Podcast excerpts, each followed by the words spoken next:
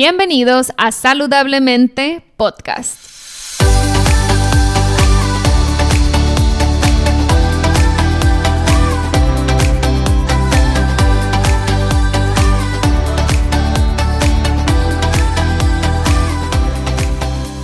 Mi nombre es Siria Velarde y soy Health Coach. Después de más de 10 años con problemas de salud derivados de una enfermedad autoinmune llamada Hashimoto's, finalmente pude recuperar mi salud. En mi recorrido entendí que la alimentación es una herramienta poderosísima para sanar el cuerpo, pero también entendí que no solo somos lo que comemos, sino también lo que pensamos y sentimos. En este podcast te compartiré en cada episodio las técnicas y herramientas que utilicé durante mi proceso de sanación. También buscaré traerte testimonios de personas inspiradoras que lograron cosas impresionantes en sus vidas. Sin más, empezamos. Hola, bienvenidos al primer episodio de Saludablemente Podcast. Es un gustazazazo estar aquí finalmente. Este proyecto duró híjole, yo me atrevería a decir que hasta un año en, el deseo, en, el mero deseo de empezarlo. Y cuando finalmente ya lo aterricé, me tardé otros meses porque honestamente eh, todo lo que tenía que hacer técnicamente no sabía nada. Nunca había usado un programa de edición de audio, no sabía grabar, mucho menos sabía editar. Entonces eh, me di a la tarea de pues ponerme a estudiar y a echar a perder y tuve que este mismo episodio editarlo varias veces, grabarlo varias veces, porque no, definitivamente no sabían lo que me estaba metiendo en estos temas. No sabían lo que me estaba metiendo en temas técnicos. A veces pensamos que es nada más soltarte hablando y ya, pero no, los que han grabado podcast saben exactamente a qué me refiero y bueno, hay personas mucho más hábiles en temas técnicos que yo. Entonces me tomó varios meses, este, incluso llegar al equipo adecuado, hacer las pruebas, grabar, editar, borrar, volver a grabar, pero bueno, esa es otra historia y no los quiero aburrir. Finalmente estoy aquí. Y les agradezco muchísimo la paciencia, el esperarlo. Y pues bueno, les quiero, eh, para los que no me conocen aún y que van llegando a este episodio, les quiero platicar un poquito de mí y de qué se va a tratar este podcast. Este podcast tiene la intención de ayudar, de ayudar sobre todo a aquellas mujeres que siempre se han sentido que algo anda mal pero no saben qué que han buscado muchas respuestas, que han ido con su médico y lo único que les ha podido decir que es que tienen estrés, que se calmen. A estas alturas yo siempre digo a mis clientas, cuando tú vas con el doctor y del diagnóstico con el que sales es simplemente estrés, busca otro médico o busca otra persona que sepa más de hilar toda la bola de síntomas que traes, que se ponga a investigar, que le interese encontrar las causas de fondo, porque sí es cierto que el estrés juega un rol bien importante en muchísimas enfermedades, en muchísimos padecimientos, pero no es el diagnóstico. Sí es la causa, pero no el diagnóstico final. Entonces, este podcast es, tiene toda la intención de informar, porque la información y el conocimiento es poder para que puedas tomar las riendas de tu salud, para que puedas encontrar tus propias respuestas y por lo mismo que puedas tomar acción. En mi caso, este, les voy a platicar un poquito mi historia, cómo uní los puntos eh, para mm, finalmente recuperar mi salud y bueno, eso a detalle lo voy a ir desplegando en cada episodio del podcast. Ahorita nada más quiero platicarles un poquito de mí, mi historia, cómo llegué aquí, este, las señales que se me fueron dando en el camino eh, de, de que estaba padeciendo una enfermedad autoinmune y que nadie se dio cuenta, que ningún médico que visité se dio cuenta. Muchísimas veces me dijeron que era estrés y nada más. Y me mandaban a mi casa. Entonces, busco, lo que busco con esto es evitar que otras mujeres pasen años sintiéndose igual, sintiéndose mal, por debajo de su potencial y que simplemente les digan que es estrés. Soy contador público, fue mi primer eh, carrera. a la que le dediqué varios años. Eh, y de ahí me incliné mucho por el tema de la nutrición y me certifiqué como health coach. Antes de certificarme como health coach, mi nombre es Siria Velarde, soy contador público, fue la primera licenciatura que estudié, es la primera carrera a la que le dediqué varios años. Em, y sí me gustaba, me gustaba ser contadora, eh, me incliné con los años hacia la nutrición y me certifiqué como health coach. Em, por mis propios problemas de salud, porque siempre estuve en la búsqueda de respuestas. ¿Por qué me pasa esto? ¿Por qué me siento así? Y siempre sospeché en el fondo que algo no estaba bien, porque sabía que era imposible que a mis 23 años me sintiera tan cansada, me sintiera tan mal. Me sentía como una viejita porque tenía síntomas de viejito. Eh, muy mala memoria. Yo pensaba que me iba a dar Alzheimer en cualquier momento porque todo se me olvidaba. Eh, tenía muchos problemas para concentrarme. Este, siempre me sentía muy cansada. Mi piel siempre estaba como seca, se me caía mucho el cabello. Definitivamente alguien de 23 años no podía sentirse así siendo normal. O sea, en un escenario normal, no, era imposible para mí. Pero pues aún así los médicos o salía con una fibra para ir al baño porque pues, siempre batallé con el estreñimiento o me decían que era estrés, que no me estresara tanto, que me relajara. Me recetaban vitaminas para fortalecer el cabello o me recetaban un multivitamínico. En fin, eh, cosas que eran nada más un parchecito contra toda la bola de cosas que yo traía, ¿no? Porque lamentablemente las enfermedades autoinmunes son multifactoriales. Hay muchísimos síntomas, parecieran ser tan erráticos y tan em, distantes uno del otro, pero al final todo está conectado y ahora me hace muchísimo sentido y ahorita, pues gracias a eso, eh, a todos esos años que yo padecí esos síntomas, pues ya me lo sé. Entonces, eh, después de que me certifiqué como health coach, empecé a dar consultas, inicialmente enfocadas a una alimentación saludable, a llevar una dieta limpia, aprender hábitos saludables, pero eso me fue llevando a toparme con diferentes tipos de mujeres porque me, buscaban principalmente mujeres, 99% de los casos fueron mujeres. Y para bien o para mal, ahora pienso que fue para bien, en algunos casos de mujeres, por más limpia que fuera la dieta, no lograban bajar de peso o no lograban sentirse al 100%. Entonces, como yo ya me sabía lo que era intentar de todo y no sentirte bien, empecé a buscar por el lado hormonal, específicamente con problemas de tiroides, utilizando toda mi experiencia eh, que tenía en lo personal para poder detectar e identificar las mismas fallas en otras mujeres. Así es como llegué a tener una consulta exclusivamente para mujeres con problemas de tiroides. Y eso pues me llevó a aprender muchísimo. Eh, casos que me obligaban a ponerme a estudiar, eh, a leer más libros, a buscar más explicaciones, porque para mí era casi imposible decirle a esa persona, está en tu cabeza. No, o sea, porque yo sabía que esa no era una respuesta. Siempre hay algo, siempre hay algo. Entonces es, es solo cuestión de realmente tener las ganas y el interés de ayudar y poner manos a la obra. Y si no lo sabes, porque nunca lo sabemos todo, aunque nos dediquemos a esto, es realmente tener el compromiso de querer ayudar y seguir aprendiendo. Cuando dejas de aprender, dejas de ayudar. Eh, al menos los que damos consulta, ¿no?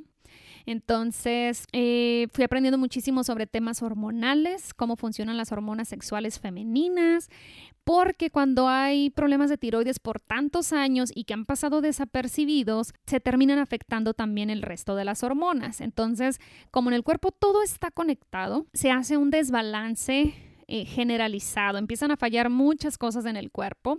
Entonces empecé afortunadamente a, a meterme en otros temas, eh, busqué a gente experta en temas hormonales, seguí certificándome, seguí estudiando y ahorita mi consulta está enfocada, sí, generalmente 99% a mujeres con problemas de tiroides, pero que ya traen una mezcla de otros problemas. Entonces, eh, una cosita te va llevando a la otra y me siento muy contenta de que cada vez puedo ayudar de manera más completa e integral a mis clientes.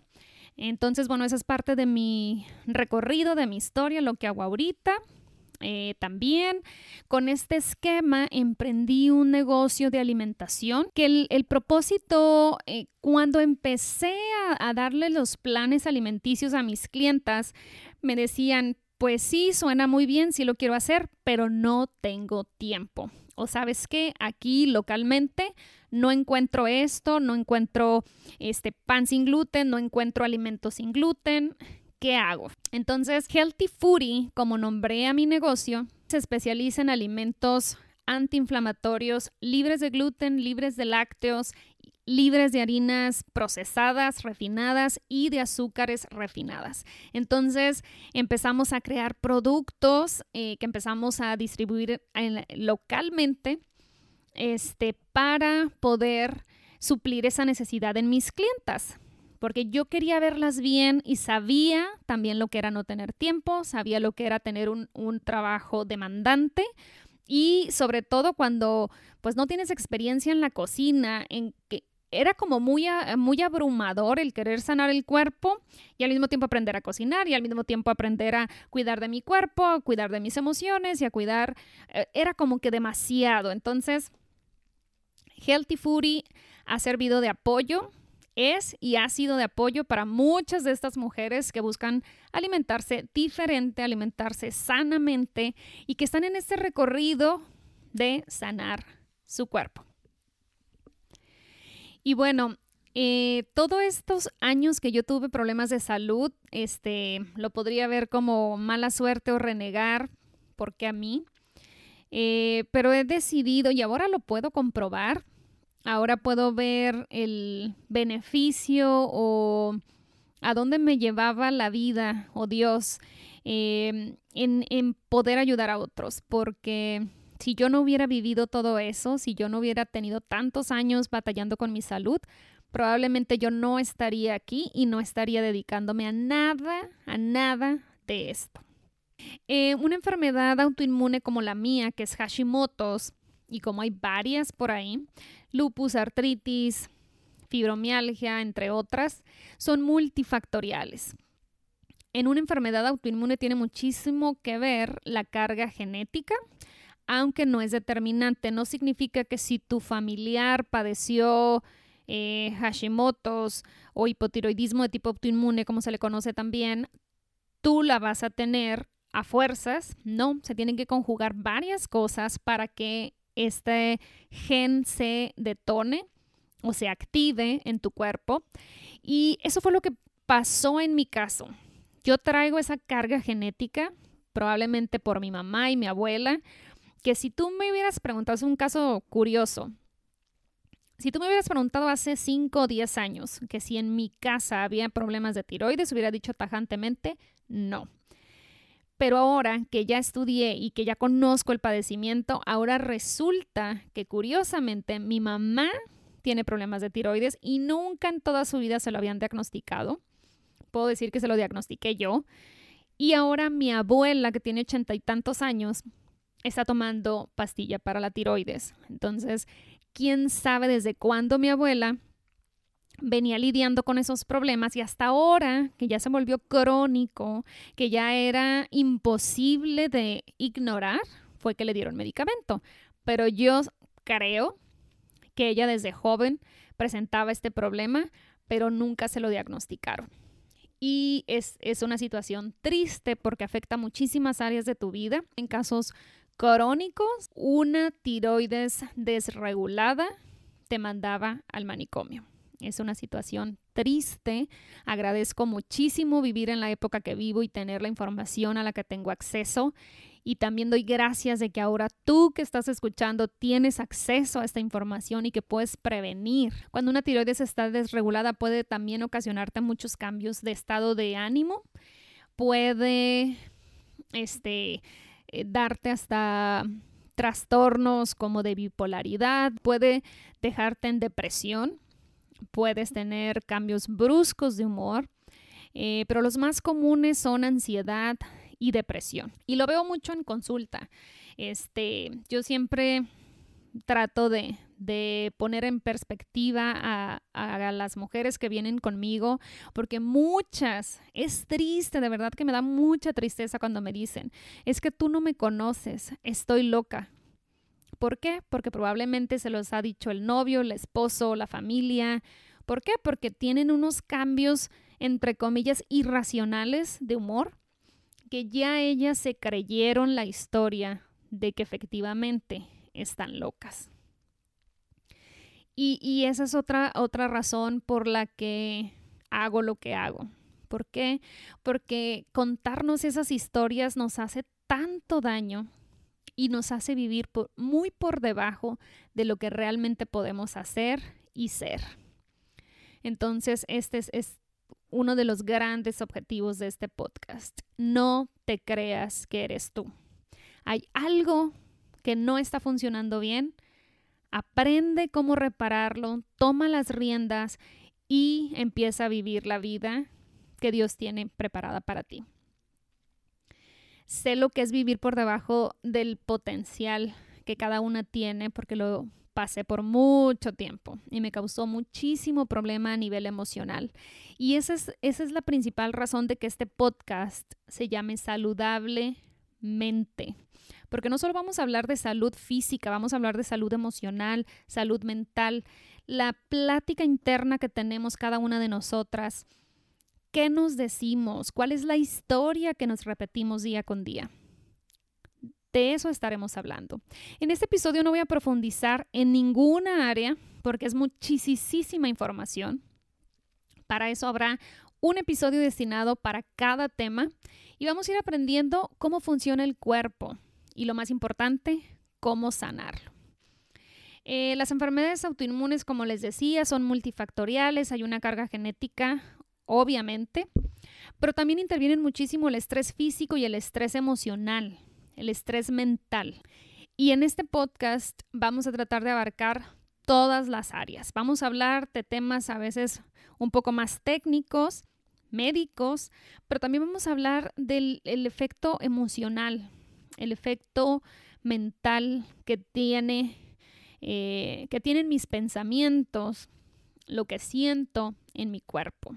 Espero que con lo que les, voy, les estoy por describir de lo que fueron mis señales de problemas durante varios años, logres tú también cachar alguno, que logres ver que no es normal, que, o sea, que efectivamente no estás loca y que no está en tu cabeza y que no es estrés y que algo no está al 100% en tu cuerpo. Cuando yo empecé a sentir y, y, que recuerdo ya síntomas de problemas en mi tiroides fue desde que tenía 13 años, estaba en secundaria y ya mostraba algunos rasgos de mal funcionamiento de mi tiroides, como era la caída del cabello, la piel seca. Eh, siempre estaba como inflamada en el abdomen bajo, siempre tenía como que, era muy delgadita, pero siempre tenía como que una pancita, una bolita, que no se notaba mucho porque era muy delgada.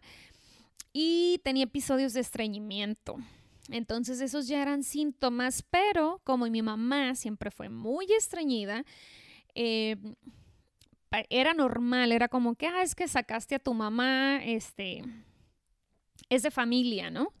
Este, pero no, eso ya eran señales.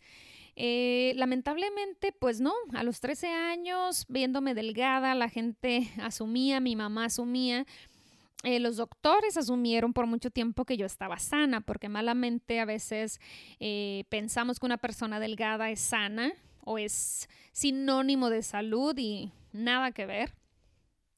Entonces, eh, otra señal, recuerdo claramente que siempre fui muy dedicada en la escuela, siempre fui de muy buenas calificaciones y en la secundaria em, estudié para un examen y recuerdo que cuando estaba frente al examen se me olvidó todo, no podía contestar nada. También eh, el hipotiroidismo, uno de los síntomas es muy mala memoria. o dificultad para concentrarnos. Y pues ahí estaba. Es simplemente toda la hora del examen lo veía y lo veía y lo veía y no pude contestar nada. Llegó el final del examen y no pude contestar nada. Siendo la ñoña que era,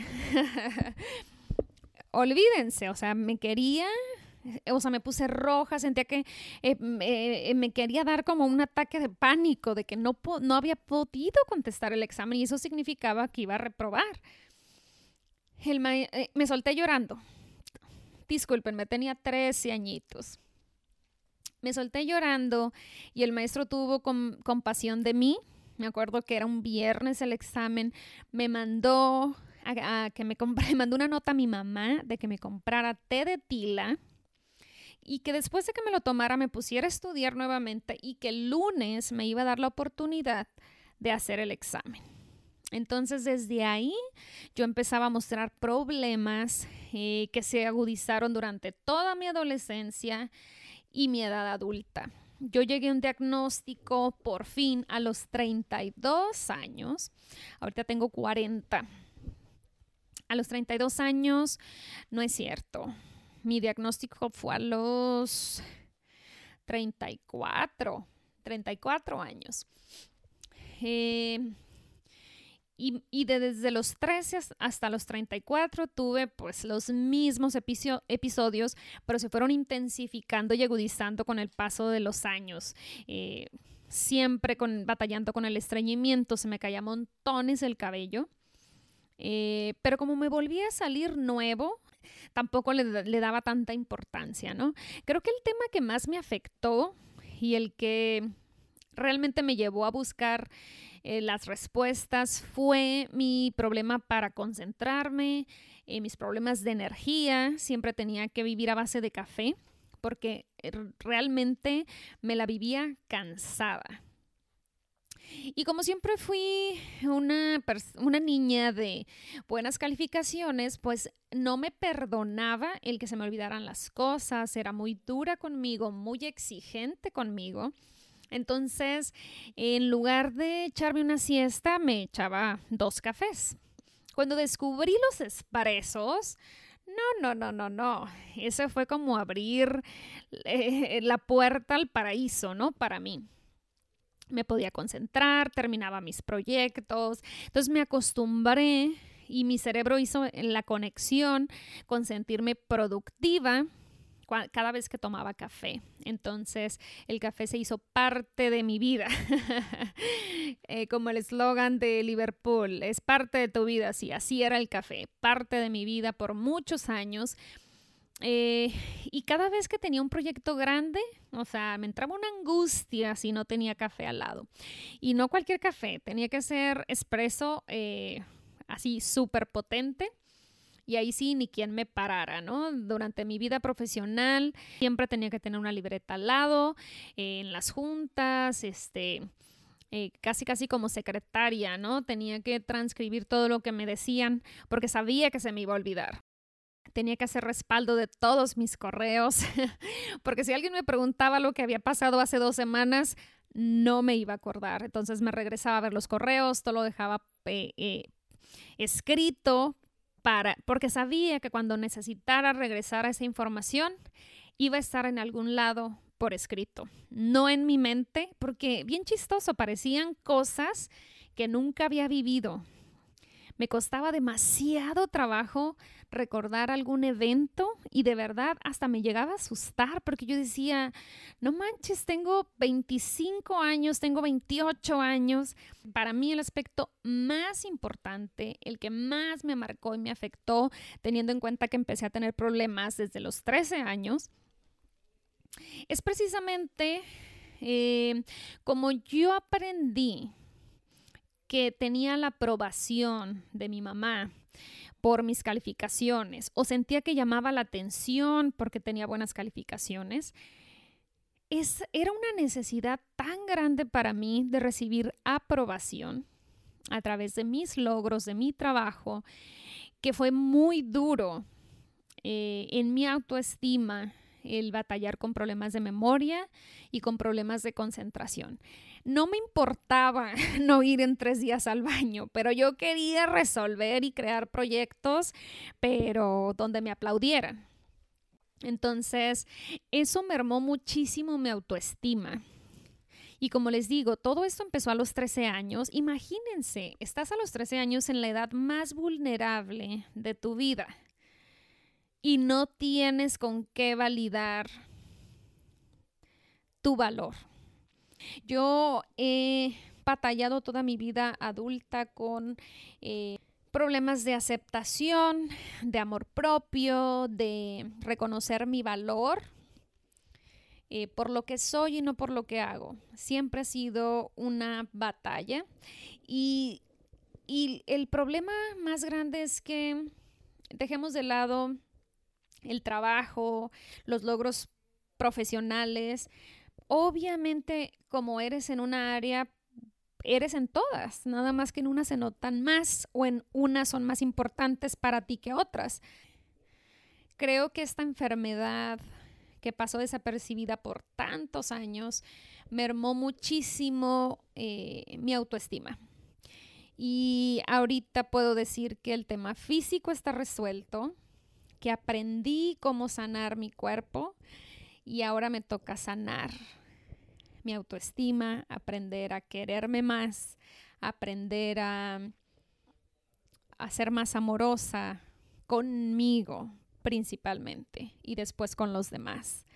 Aceptar las cartas que me fueron dadas, tomar las lecciones eh, y sacar el mejor partido de ellas es un trabajo de día a día.